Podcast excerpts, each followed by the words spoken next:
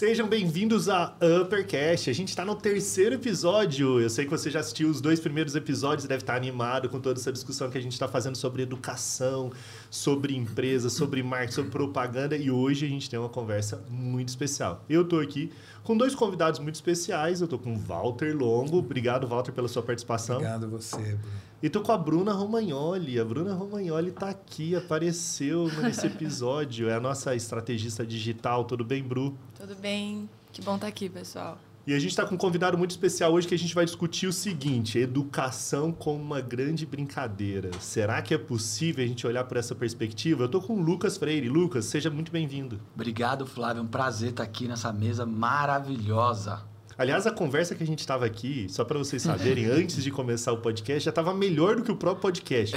Então a gente tem um desafio agora de como é que a gente vai deixar para o público tão legal quanto estava essa conversa é. antes de começar. É, jogamos a barra lá para cima, né? Jogamos lá para cima. A gente estava numa conversa falando sobre o, o quanto que é desafiador a gente conseguir conciliar a nossa vida privada, a nossa vida pessoal com a, a influência, com as redes sociais e contar essa história. Mas depois a gente volta nesse tema. Deixa eu falar, Lucas, explica para a gente um pouco esse trabalho que a gente está cheio de termos em inglês. Aliás, eu acho que a gente vai ser conhecido como o podcast das terminologias em inglês, que poucas pessoas entendem e a gente tem que ficar explicando sempre elas. Uhum. E aí a gente gosta de trazer convidados que vêm e complica tudo ainda, né? e aí você aparece aqui, a gente já fala do education, de ecosystem, uhum. de lifelong learning, aí aparece agora o Lucas falando de playfulness. É. Cara, mas isso é um desafio para mim, porque na verdade essa escolha é uma escolha estratégica. Porque se eu usasse a expressão brincar, as resistências e as, as paredes estariam mais elevadas do que são. E o que é o playfulness? Vou explicar de maneira simples. Vamos imaginar que a gente estivesse fazendo uma viagem aqui para a Bahia. E nessa viagem a gente tem o objetivo de chegar no destino final, que é a Bahia. O playfulness é um convite para a gente abrir a janela do voo e olhar a paisagem. É a gente aproveitar o agora.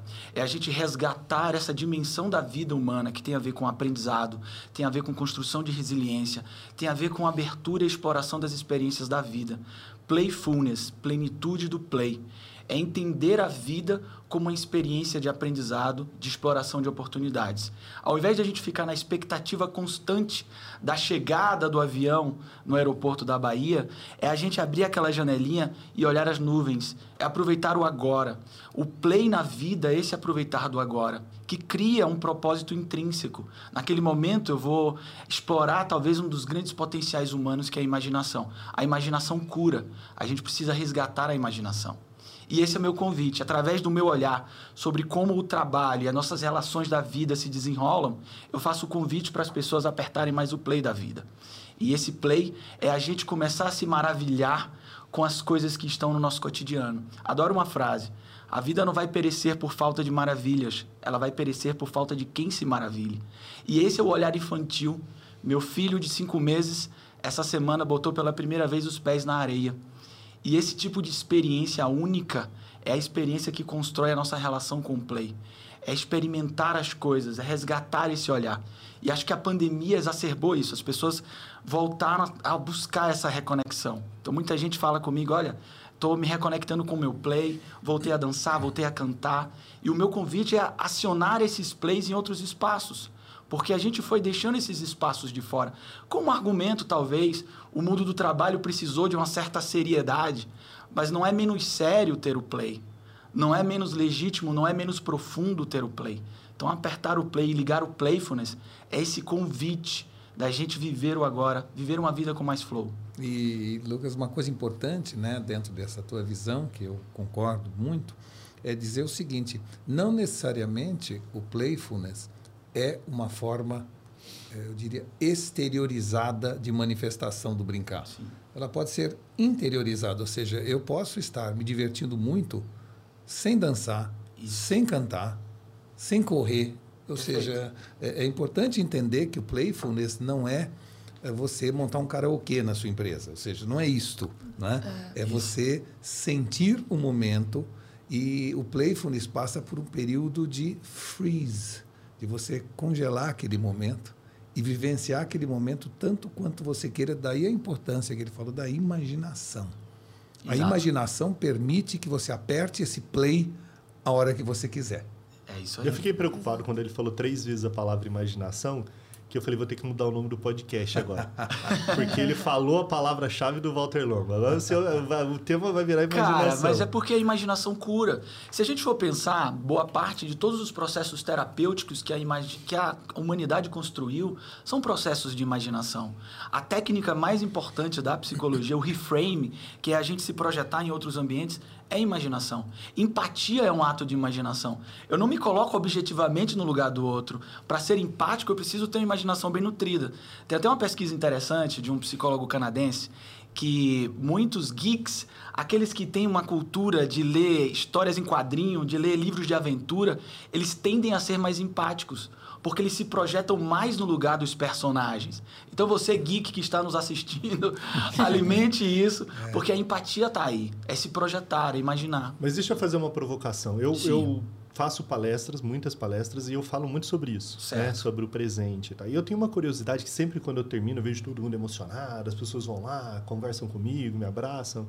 E eu fico pensando assim, quantas de fato, de fato, vão fazer alguma coisa daquilo que a gente falou ali? Ah, perfeito. Quantas pessoas estão ouvindo agora que elas vão pegar um avião, vão abrir a janelinha e vão tentar contemplar as nuvens?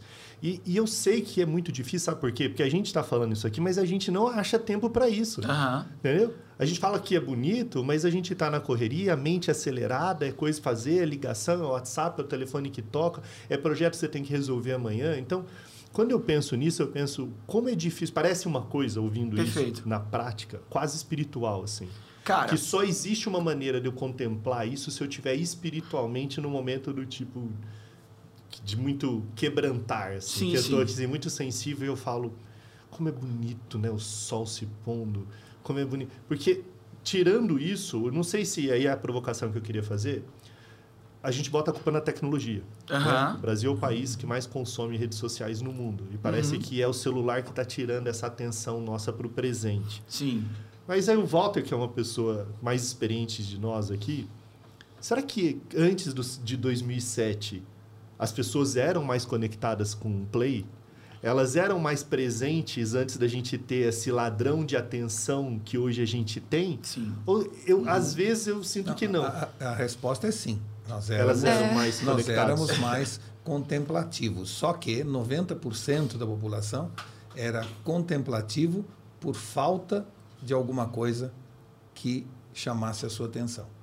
Ah, mas havia os 10% que, mesmo que houvesse esse chamador de atenção, divagava.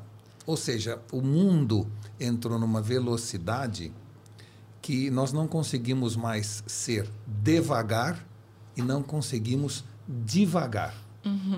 E aí o problema é que se você não divagar, você não imagina. Então, é muito interessante que você fala assim, eu preciso fazer exercício, preciso fazer exercício. Um dia você vai, sai numa loja, compra um calção, um tênis e cria um ritual.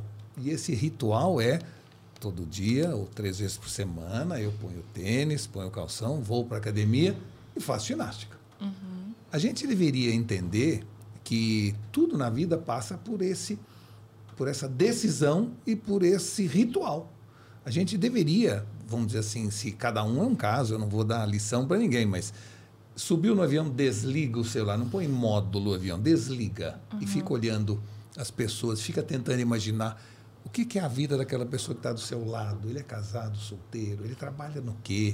é? Você é capaz de se divertir muito mais com a imaginação dentro de um avião do que ficar no joguinho ou ficar. ah, agora, os aviões estão oferecendo ah, ah, Wi-Fi para Wi-Fi, você é. exatamente não se desconectar de E jeito sabe, nenhum. Sabe o né? que eu acho, Walter? Eu acho que tem, tem duas coisas que passam um pouco pelo que vocês falaram. A primeira é que o Flávio ele sempre faz uma provocação para mim, né? A gente trabalha bem próximo. E a provocação dele é: todas as vezes que eu entro em um pico de estresse, ele fala assim: você saiu do seu flow. Uhum. Quando eu tô fazendo coisas que têm muito significado para mim, que eu acho que vão gerar muita transformação e que eu acredito muito, eu faço aquilo como se eu tivesse, sério, tomando um gole de água, porque é fácil para mim. Então Sim. eu acho que tem um ponto do playfulness que passa pelo flow, né? E aí é um pouco do que a gente estava falando antes de começar o podcast, que quando a gente acha coisas que fazem sentido pra gente, esse flow ele é mais ele é mais fácil. E acho que também tem um outro ponto que passa pelo modo avião, que é também essa questão da contemplação, né? Como ela é subjetiva. Então, a gente estava falando sobre viagem antes e o Walter tem uma forma de aproveitar viagens diferente da minha. E eu acho que o playfulness também passa por esse momento de consciência, que é eu descobrir qual é o meu play. Qual porque é o seu play, eu não vou conseguir curtir a vista do avião se eu tiver medo de altura. É melhor eu fechar a janela do avião e eu descobrir outro momento durante a minha semana, que pode ser caminhando da casa para o trabalho, que eu gosto muito de contemplar, porque eu acho que também hoje em dia a gente tem muitos e aí não é uma crítica, tá, pessoal? Mas existem muitos coaches e muitas pessoas o tempo todo influenciando e ditando para as pessoas o que, que é o play delas, o que, que é o ritual que elas têm que ter, qual é a rotina perfeita, ideal que as pessoas têm que ter. E eu acho que isso também tira um pouco as pessoas desse flow, de Sim. fazer o que tem significado e de achar o play delas e falar, cara, isso aqui eu quero contemplar, eu quero viver esse momento. Durante o meu dia eu vou es- escolher uma coisa que vai ser o meu flow. Eu tenho uma irmã que o flow dela é academia. Ela Aham. gosta muito. Eu não, eu tenho que eu tenho que pagar um preço para estar lá. Então, ali é o momento de contemplação dela, mas não é o meu e também tá tudo bem, sabe? Eu acho que passa um pouco pe- pela subjetividade da pessoa que tá vivenciando aquele momento, aquela situação, porque tem momentos que eu me sinto à vontade para desligar meu celular e falar agora, esse momento eu vou vivê-lo e e tanto faz, entendeu? Mas eu acho que passa por isso, Sim, assim, sim. né? De você Eu encontrar. falei sobre a paternidade, né? Aham. E que a gente estava discutindo um pouco antes. E a paternidade talvez seja um flow de atenção.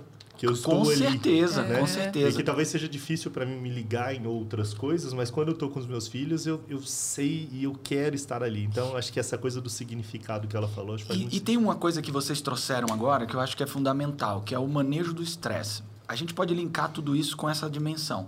A gente está vivendo uma sociedade que a gente ativa com muita frequência a reação de luta ou fuga.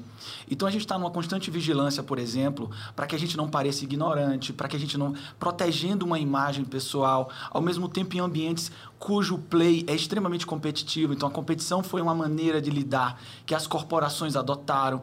Então o convite, Flávio, muitas vezes de apertar o play é porque o play vai nos dar recursos para lidar com essa carga e volume de estresse que fazem parte de um cotidiano que se tornou difícil, cujo acúmulo nos leva ao burnout. Então, a depressão, a ansiedade, o burnout são consequências de um modo de vida que a gente diminui a possibilidade de viver o agora e passa mais tempo ativando o modo luta ou fuga. Essa ativação vai produzir necessariamente um desgaste emocional, físico, que vai nos levar ao adoecimento. Agora, não existe vida sem estresse. Não existe trabalho sem cargas de estresse. O que existe é a gente nutrir recursos para lidar com esse estresse. É por isso que o play infantil, o play adulto, é um instrumento de nutrição da resiliência.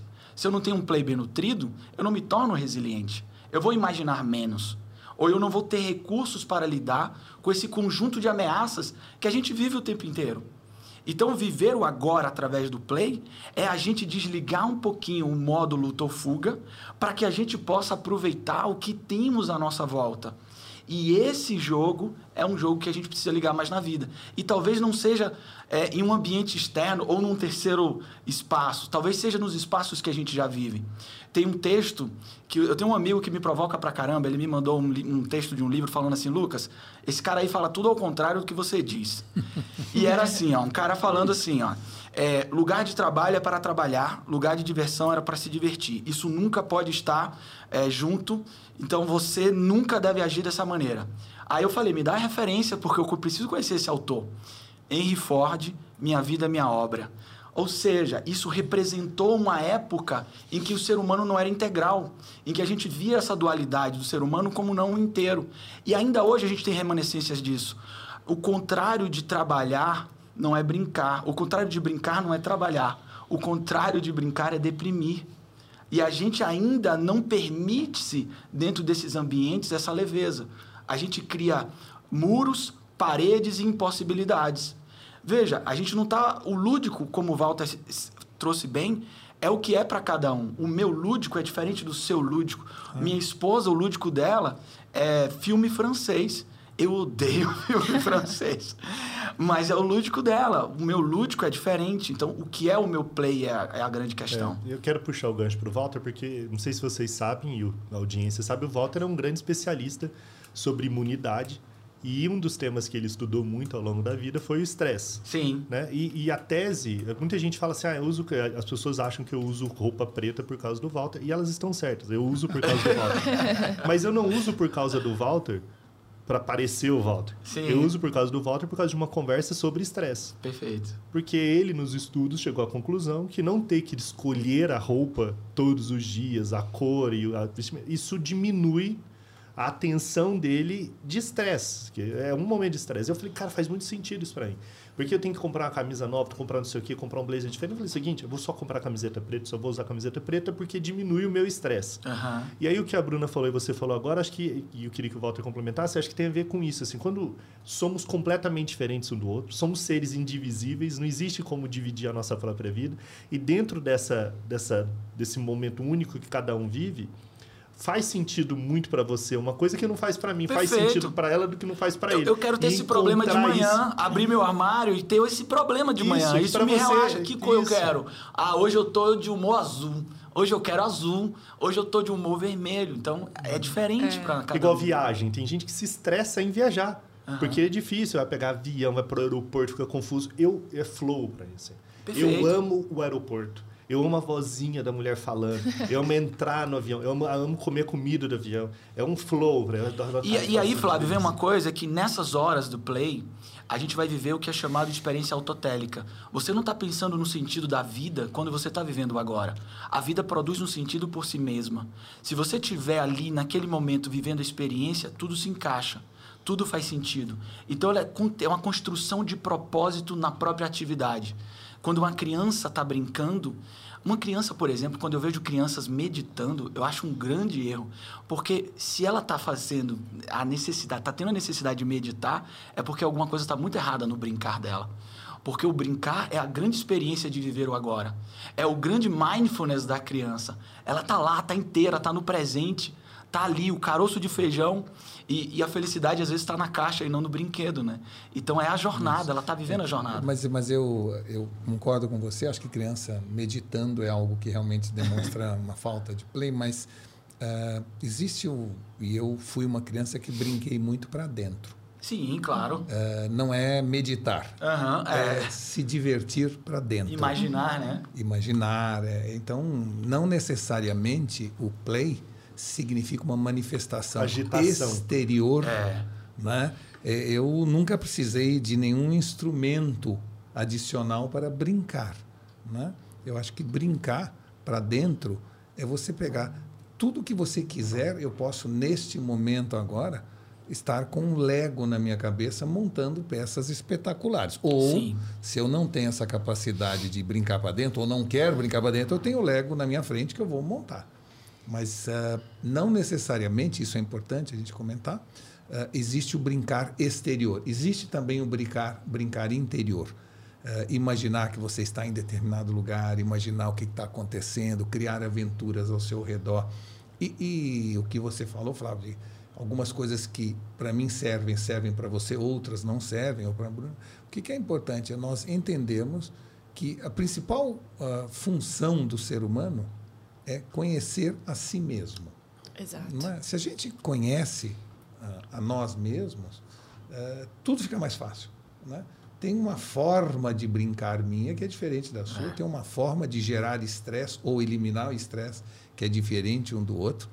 E o conhecer a si mesmo passa por um período de introspecção. Sim. Em algum momento do dia, algum momento, seja na hora de dormir, na hora que você está numa esteira, uh, em algum momento você vai ter que assistir para dentro, uhum. porque nós passamos o dia inteiro assistindo para fora, assistindo um filme, assistindo uma pessoa falar, Sim. né? Mas existe um momento que você tem que assistir para dentro e aí é, é a forma que você pode aumentar o conhece a ti mesmo. E tem a ver com esse not do lixo que você fala, né? É. No mundo de hoje, mais importante do que o to do lixo é o not do lixo, porque a quantidade de ofertas. Você tem uma frase que eu que eu gravo muito, você fala, ah, eu só quero ser amigo, eu só quero trabalhar e ser sócio de pessoas que eu convidaria para a festa de aniversário do meu filho. Aliás, nunca fui convidado para a festa do Rick. Hashtag resolve é isso aí. O filho dele já é mais velho do que eu já.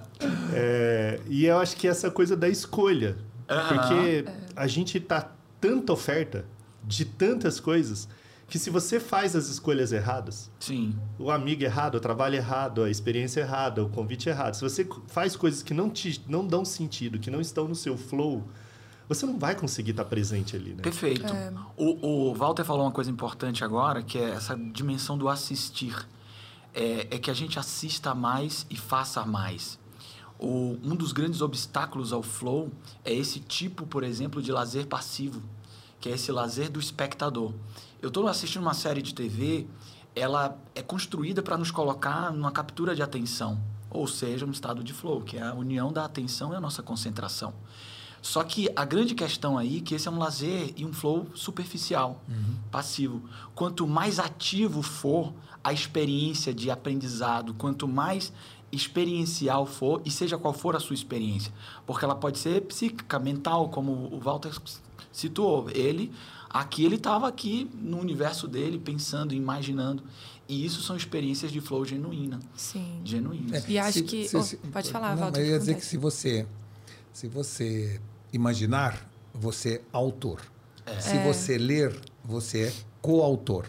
Se Uhum. você assistir uma série, você é espectador. Espectador. Exato. Né? Essa é a É, diferença. Né? E acho que nesse processo de olhar para dentro também existe o, o conhece-te a ti mesmo, né? Existe uma vulnerabilidade mais simples da gente alcançar, né? Então, por exemplo, quando eu me imagino, eu vou dar um exemplo esdrúxulo aqui, quando eu me imagino é, numa passarela no São Paulo Fashion Week porque eu quero ser modelo. Aham. É, eu consigo, na minha imaginação, entender o porquê que eu tô fazendo aquilo. E isso é muito legal, porque você percebe as suas vulnerabilidades. Então, talvez seja um movimento de ego, porque eu fico pensando, quem é que vai estar me vendo? Ai, mas para quem que eu quero que saiba disso? Aí você começa a falar, nossa, eu só quero fazer isso por essa razão. Então, o processo de imaginação, ele também é um processo de autoconhecimento muito bonito, porque você entra num estado de vulnerabilidade que Perfeito. ninguém tá vendo. Então, ele é um estado de vulnerabilidade seguro, Aham. e você se autoconhece muito. Então você fala, hum, eu queria viajar pra Disney.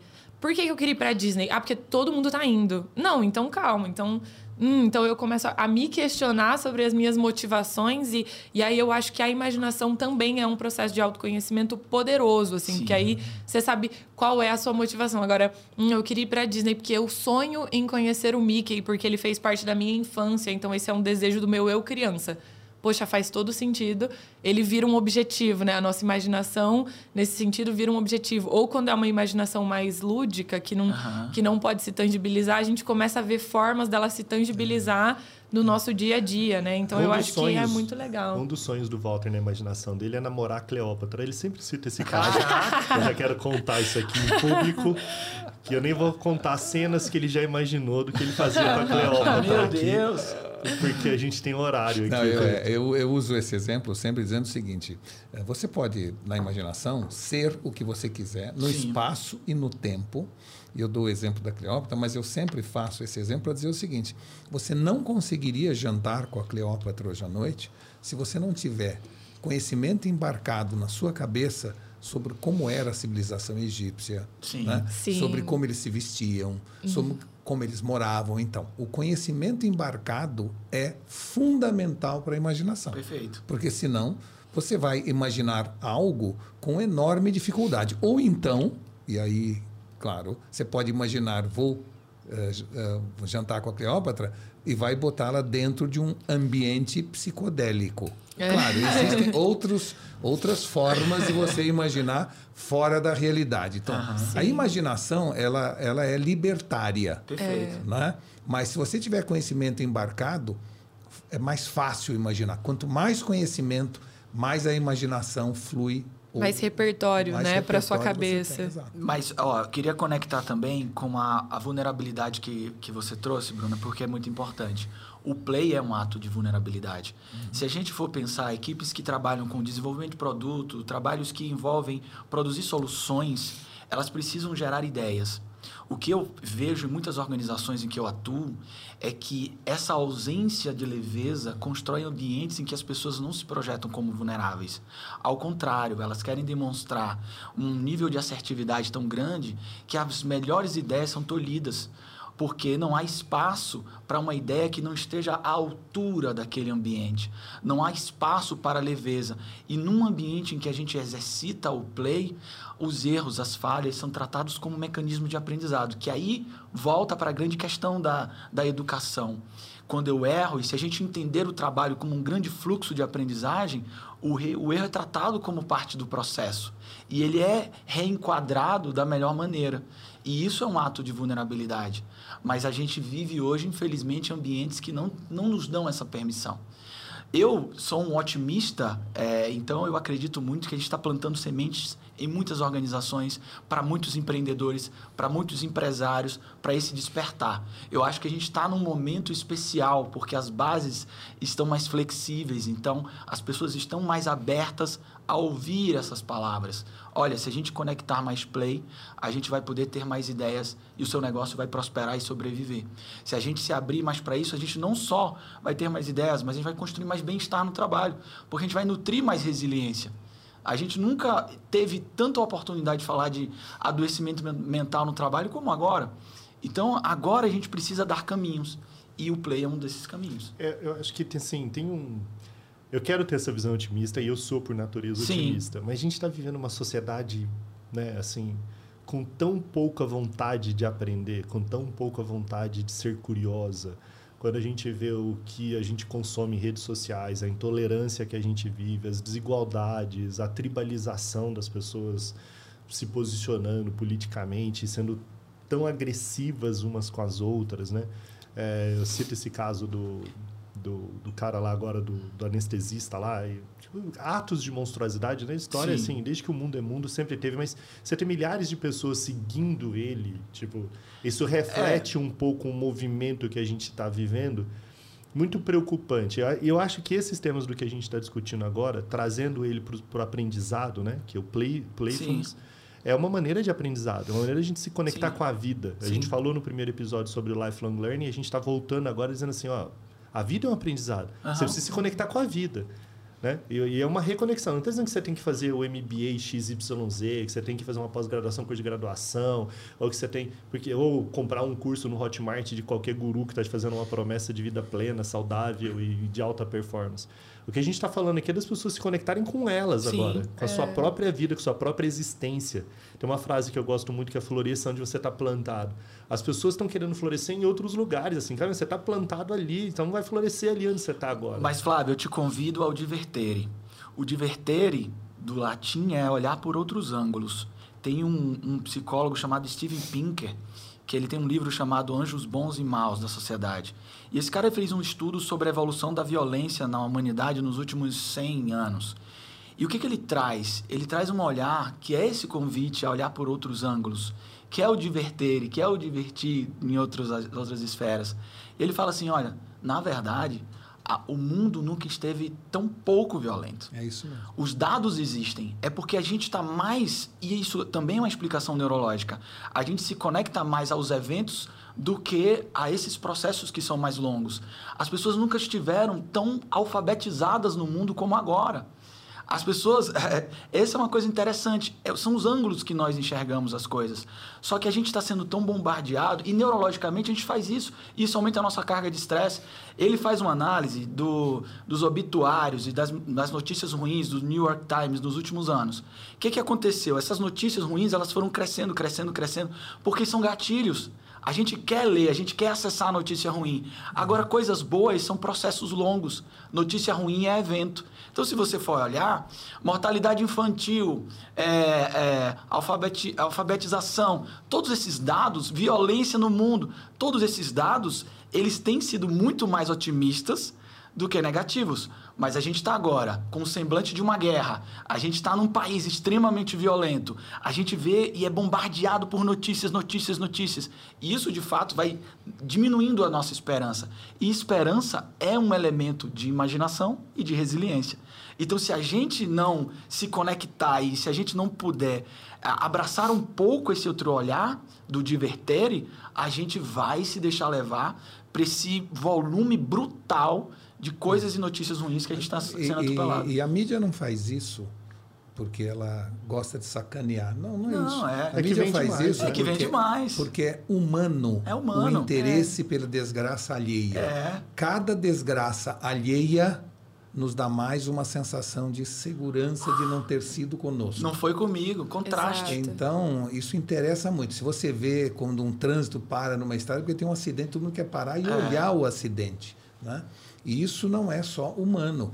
Em casos onde um animal morre, você vai ver um monte de animais ao redor dentro da selva. É. Ou seja, esta, esta vontade de perceber que o perigo foi com outro e não foi comigo é uma forma de retroalimentação da sua segurança. Então, ah, a mídia responde a um impulso humano e, ao responder a esse impulso humano, alimenta essa sensação que está tudo piorando. E o Pinker deixa claro que qualquer forma de análise, tudo melhorou. né? Então, sem É, nenhuma acho que exceção. assim, acho que eu concordo, mas ainda assim, a tecnologia tá. É, não, eu sei que é Acho que difícil. assim, não, mas assim, não tô falando de violência, esses dados, estatísticas, tô falando de você andar na rua, tô falando de você ir no mercado, Sim, tô falando de você ir no açougue, tô falando de você ir na padaria. Tô falando de você olhar que tem alguém, um ser humano que tá ali disposto a olhar nos seus olhos e falar, olha, tudo É. bem. Aí eu sempre brinco que quando eu encontro alguém que genuinamente tá ali presente naquele momento, me dá vontade de levar ela para casa, que parece, parece Claro. um ser em extinção. mas esse As é o nosso pessoas papel. estão vivendo numa indiferença, completa indiferença com absolutamente tudo. É. E é isso é assustador. Eu estava com uma professora esses dias, ela há 36 anos, ela é professora na universidade. E faz, ela falou, os últimos dois anos é os mais assustadores dela como professora. Ela falou, não é porque os alunos ali tipo, eram agressivos, é porque isso eu já tive de tudo em sala de aula. Agora eu vejo a indiferença. Sim. É um olhar por nada. Que é terrível, né? Ela tá olhando assim, tá olhando por nada. Ela falou, é como se fosse não tivesse alma, Anomia, né? A não tivesse de- alguém ali. É. E ela falou, ela tá querendo agora se aposentar e ela não queria se aposentar porque ela falou, eu não consigo lidar com essa geração, que é uma geração que está completamente indiferente. Eu não estou aqui querendo dar uma visão negativa, eu estou Uhum. Dizendo assim, a gente tem um desafio nessas provocações que a gente está falando, quando a gente está falando do aprendizado e trazendo esse elemento da brincadeira como uma forma de aprendizado, de resgatar isso às vezes na própria essência. Isso. Porque eu me preocupo com as escolas dos meus filhos, porque elas ainda ensinam os meus filhos no modelo de 20 e 30 anos atrás. Mas sabe assim. que eu acho que a indiferença passa por isso também? Eu acho que existe muito a indiferença humana, mas eu acho que existe muito o, o formato desagradável. Assim, eu acho que não existe hoje para essas pessoas um propósito de ir à universidade para se formar em uma profissão e esperar que a vida delas vai ser pautada naquilo, assim. Uhum. Então eu acho que existe uma questão humana e existe uma questão É, é, didática é, é, também, Eu não né? conheço essa professora, mas eh, o que ela tem que entender é que não é que as crianças estão indiferentes, é que ela é indiferente para as crianças. E- e- Exato. Esse é o É, problema, aí. entendeu? Ou seja, no Exato. fundo, a metodologia utilizada, a forma como ela atua. Ela está fazendo a mesma coisa há 36 anos. Exato. né? Isso, exato. Então, é muito importante dizer que a tecnologia veio para tirar as pessoas da zona de conforto. E as pessoas que continuam na zona de conforto, fazendo as mesmas coisas, vão ficar indiferentes. Mas você tem razão que nós estamos nesse momento, no século passado, segundo a Hannah Arendt, o problema era a banalidade do mal, quando o mal era algo aceito socialmente. E este, neste século agora não é mais a banalidade do mal, e sim o mal da banalidade. Está Exato. havendo cada vez mais banalidade, frivolidade. Mas, novamente, sendo otimista, é um pêndulo. Vai para um lado e volta. Ontem, quando nós encontramos com aquela menina Rívika, né, a gente vê que tem gente nesse momento interessada, Caraca, tem é gente Curiosa. curiosa, enfim. é, o mundo não está perdido. E acho que também, Walter, só, só complementando o que você está dizendo, é muito interessante ver é, essa questão do play, né? E do que a gente sempre fala sobre o lifelong learning, assim, porque eu me formei na faculdade há pouco tempo e eu vejo que 50% da minha sala está sendo muito mais bem sucedida fazendo coisas diferentes do esperado. Então a Aham. gente via antes aquele cara que ele era do fundão na sala de aula e ele não fazia nada.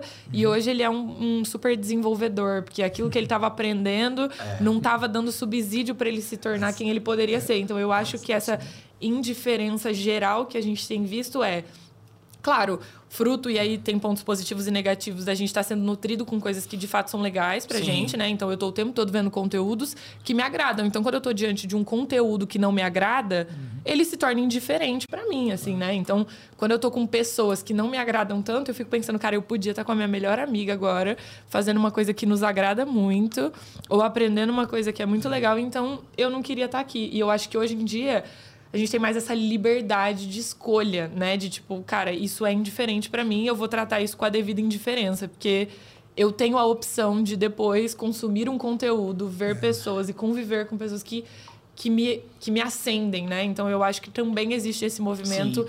que hoje o acesso nos dá de. Tem, tem um filme que saiu agora chamado Tudo em Todo Lugar ao mesmo tempo. Que é um filme sobre o multiverso. Mas para mim é um dos filmes mais geniais dos últimos tempos. E dando um spoiler aqui, mas não tão spoiler, na verdade o filme trata dessa conversa, Flávio. É como se você pudesse ver todos os universos e todas as possibilidades. Logo, o agora perde o sentido. Porque você sabe que existem um universo muito complexo, infinito de possibilidades, de direções para a sua vida e você, de certa forma, experimentou todas elas. Então a sua rotina se torna insuportável. Há um esvaziamento total de sentido da rotina, porque todos os caminhos estão ali. E de certa forma esse filme ele mostra, faz uma crítica a esse, esse momento.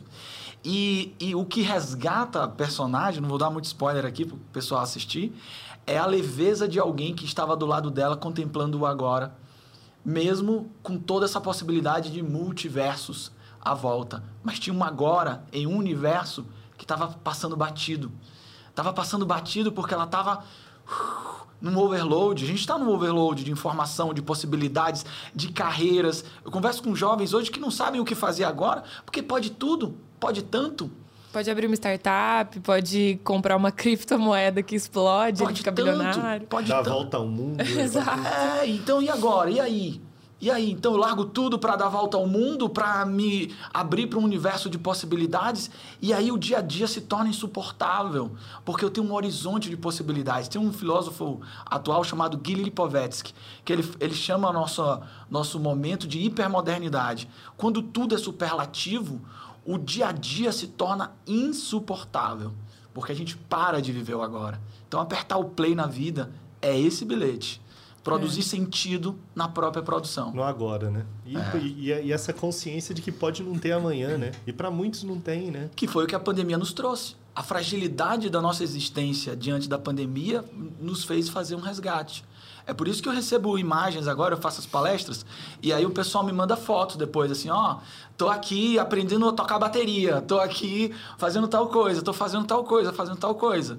Recentemente eu recebi uma imagem linda de um cara é, tocando bateria e falando assim, foi graças à sua palestra. Outro cara me mandou assim, ó, comecei a correr graças à sua palestra. Então, assim, foram Que é conexões. a provocação dele encontrar o play dele. É, isso que você termina. Na sua palestra, você desafia as pessoas a encontrarem o play dela. A explorarem Aquilo as possibilidades. Encontro, não, eu não acredito no encontro, eu acredito na jornada. Então, eles vão fazer essa jornada acontecer.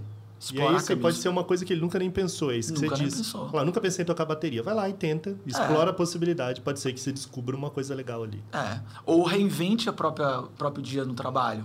Porque isso é interessante também, porque uh, no, no, conceito de propósito, né, que todo mundo discute muito, você tem que achar aquilo que te faz feliz. E às vezes não tem uma coisa que te faça feliz. Existem vários. E explorando possibilidades, você entra na caverna escura que você tem medo de entrar. Eu fico é. resistente, às vezes, a essa dimensão, porque tem um princípio que é o princípio do boiar e afundar. Às vezes, quanto mais você tenta boiar, mais afunda. Às vezes, olhar para o sol não é o caminho. Não podemos olhar diretamente para o sol. Então, essa jornada que pode produzir sentido intrínseco, ou seja, naquele momento, naquela atuação, que a educação nos cria. Então, quando eu estou sendo desafiado e entro no estado de flow, porque muita gente confunde o flow com uma sensação de bem-estar. Na verdade, você não sente o bem-estar. É uma análise feita após o fato. Depois que eu vivi o flow, que eu entendo o flow. Nunca durante. Nunca durante. Se a gente está aqui falando, poxa, já passou tal hora do podcast, a gente saiu do flow para pensar na hora. Porque naquele momento nada mais importa. O flow são experiências ótimas da vida. Essas experiências há uma distorção da dimensão do tempo. É. E essa distorção da dimensão do tempo faz com que a gente viva intensamente o agora. Esse é o grande show da vida. Viver. E ali a gente não está pensando na existência. A gente está existindo. A gente não está pensando no sentido da vida. A gente está sentindo a vida. Então é esse bilhete que a gente precisa às vezes. E a gente cria muitas vezes paradigmas do que é felicidade, da jornada lá na frente. E aí às vezes a gente esquece. É o filme Soul da Disney, eu acho que alguém citou na Eu palestra falei, lá. eu- É. O filme Soul, ela usa uma grande analogia para isso, que é o Jay-Z-A.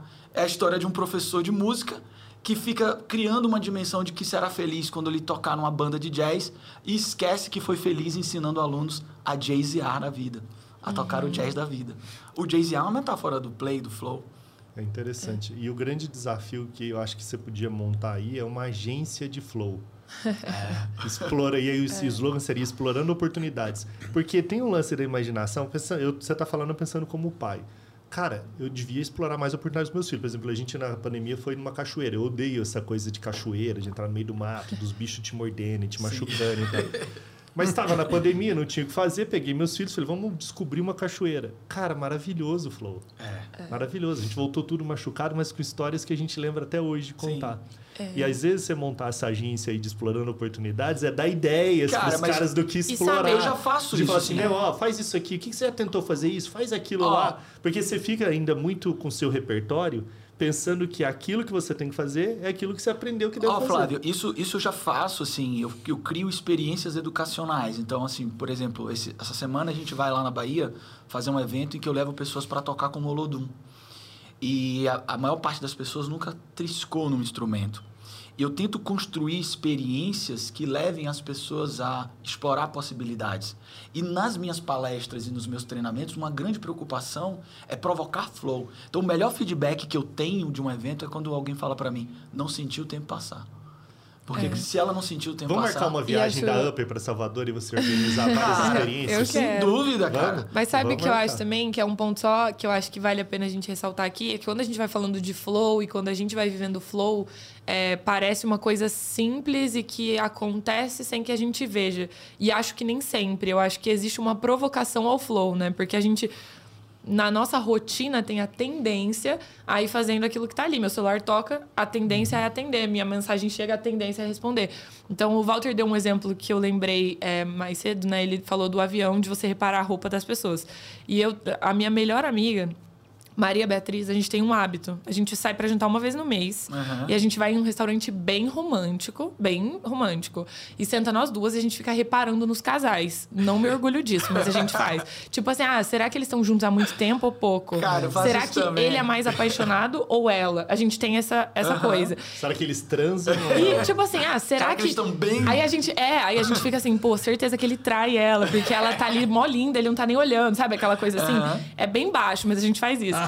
E por que que, e por que que eu acho isso interessante? Porque é o meu tempo de qualidade com ela e ele precisa ser forçado às vezes, porque a gente Claro. tem a tendência ao corre, mas a gente sabe que naquele dia, se a gente desmarcar os nossos compromissos, desligar o nosso celular, vai ser um momento de flow. São al- e é. é, eu acho que é essa Quebrar provocação. Exato. É, não é um processo simples, né? Tipo, ai, achei o meu flow. Não, você tem que provocar pra estar naquele lugar E outra, presente, e né? não E- existe e, é um flow, difícil. existem flows. Exato. Não existe um flow, não existe um... Com certeza. Existem flows. E, e- e, novamente, só queria insistir nisso, que é interessante. Eu perco hora quando eu não estou fazendo nada e somente imaginando.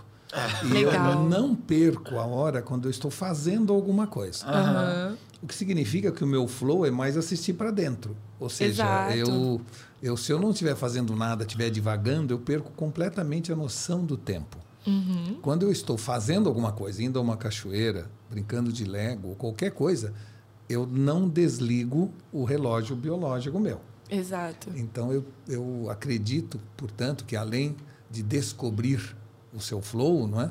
Não esquecer que não necessariamente o flow é fazer algo. Exato. Não fazer algo é um flow delicioso. E por isso que tem muita gente que, que fala sobre o mindfulness e liga diretamente à meditação, né? Que é, cara, tem gente que tem essa facilidade de sentar e falar: agora eu estou presente pro meu corpo, eu quero ouvir meu coração batendo, eu Respirar. quero ficar aqui, eu quero respirar, Quero eu quero imaginar. imaginar, eu quero criar que eu tô em outro lugar, eu quero fingir que eu tô flutuando. E para algumas pessoas isso realmente faz muito sentido divertido e é muito simples. E também é um É. exercício pra, bom para as pessoas que não têm essa facilidade, Sim. né? Que é, cara, eu vou experimentar o agora. e que- é maluco isso, é, maluco. é- e tem muita. é- Existem hoje pessoas que, vamos dizer assim, que são cegos para dentro. É, com certeza. né? Com certeza. Enxergam tudo para fora, mas são cegos para dentro. É. Então, E eu, eu tô adorando expor o Walter hoje, algumas coisas dele aqui. Eu vou expor. Revelem Eu vou, segredos! eu vou expor mais uma. Que é interessante que, para quem não sabe, uma das vulnerabilidades do Walter é a timidez. Ah, E todo mundo que conhece o Walter nunca passa nem próximo da ideia disso, porque ele é uma pessoa agradabilíssima, ele trata todo mundo bem, ele está sempre sorrindo, ele fala super bem, ele se expõe bem. Então eu estou trazendo isso porque a questão do aprendizado, quando o Walter fala tanto de olhar para dentro, foi uma maneira dele, através da imaginação, perfeito. dele aprender, por isso que eu estou falando do aprendizado, de descobrir uma forma de lidar com uma vulnera- vulnerabilidade. Sim. E a imaginação foi o escape que você achou ao longo da sua jornada para entender que É a aí. vida pode ser mais múltipla do que você enxerga no E dia é maluco, porque hoje a imaginação é fruto. Todas as coisas que o Walter faz são frutos de imaginação, né? A publicidade, esse viés de pensar para as Tem, tem pessoas. uns e estudos tal, que é. mostram que os introvertidos eles são mais criativos do que os extrovertidos. O problema é que os extrovertidos não deixam eles falarem. É, exatamente. Boa essa. Agora, tó, tem uma passagem que as pessoas podem ver de grande exemplo de, de flow, que eu acho que é um momento histórico até, que é Ayrton Senna correndo em Mônaco. É, quem pesquisar pode achar isso no YouTube, porque tem um vídeo dele narrando ele em Mônaco. E essa é uma narração muito interessante, porque ele fala assim que num determinado momento, ele e o carro viram uma coisa só, e ele sente como se estivesse num túnel. isso na chuva, né? Ele estava na chuva nesse Ele dia. sente que aquela relação ali dele com o carro, com a corrida, é um túnel. Nada mais importa, nada mais faz sentido a não ser aquele momento e aquilo que está passando. E é uma passagem muito linda, ele narrando essa experiência. E ali a gente vê experiência de flow. Mas só uma coisa para chamar a atenção de todo mundo, que o ser humano é contraditório e é ambíguo. O flow também pode ser viciante, então a gente também tem que tomar cuidado com a busca incessante ao flow, porque ele também pode gerar adição.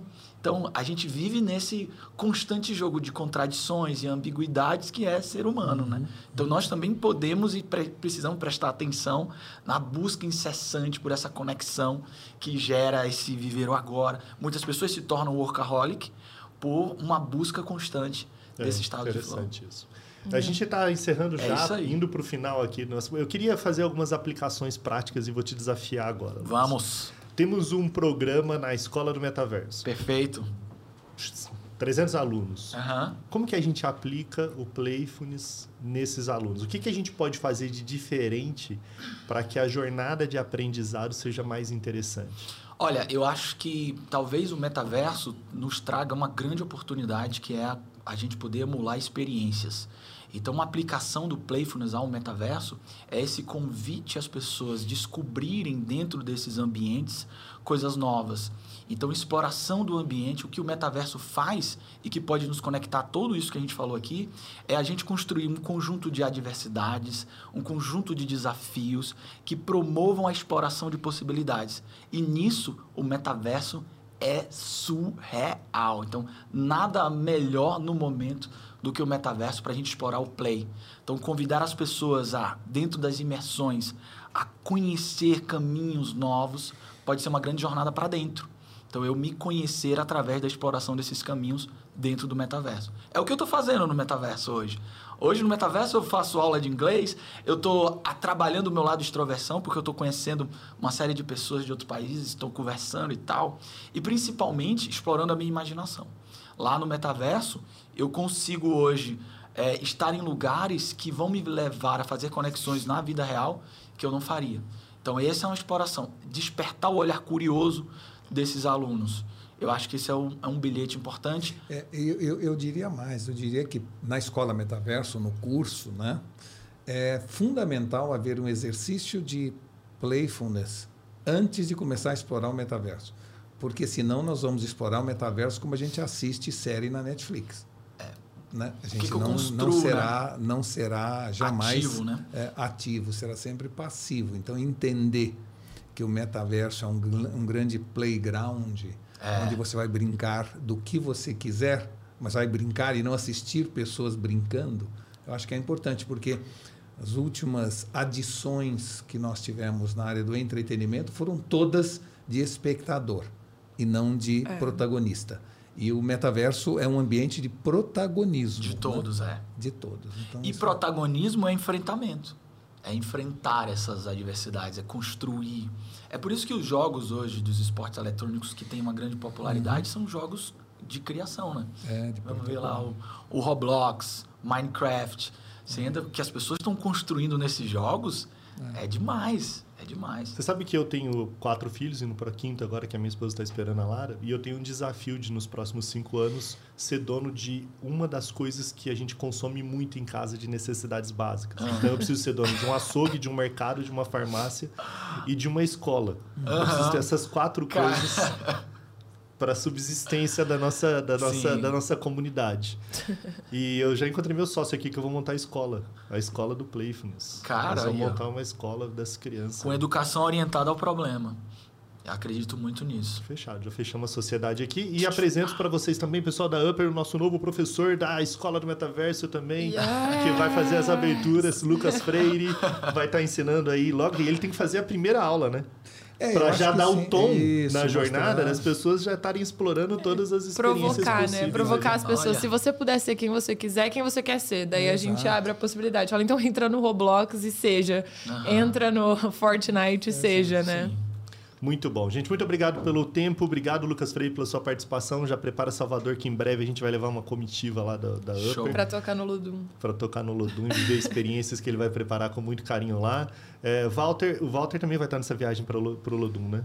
E, e, eu não sei se você sabe, mas eu sou um ritmista de primeira. Ah, acredito! Mais uma descoberta do Walter nesse, nesse podcast. Sou um ritmista impressionante. Vamos terminar com uma batida sua na mesa? Só um somzinho na mesa, vai.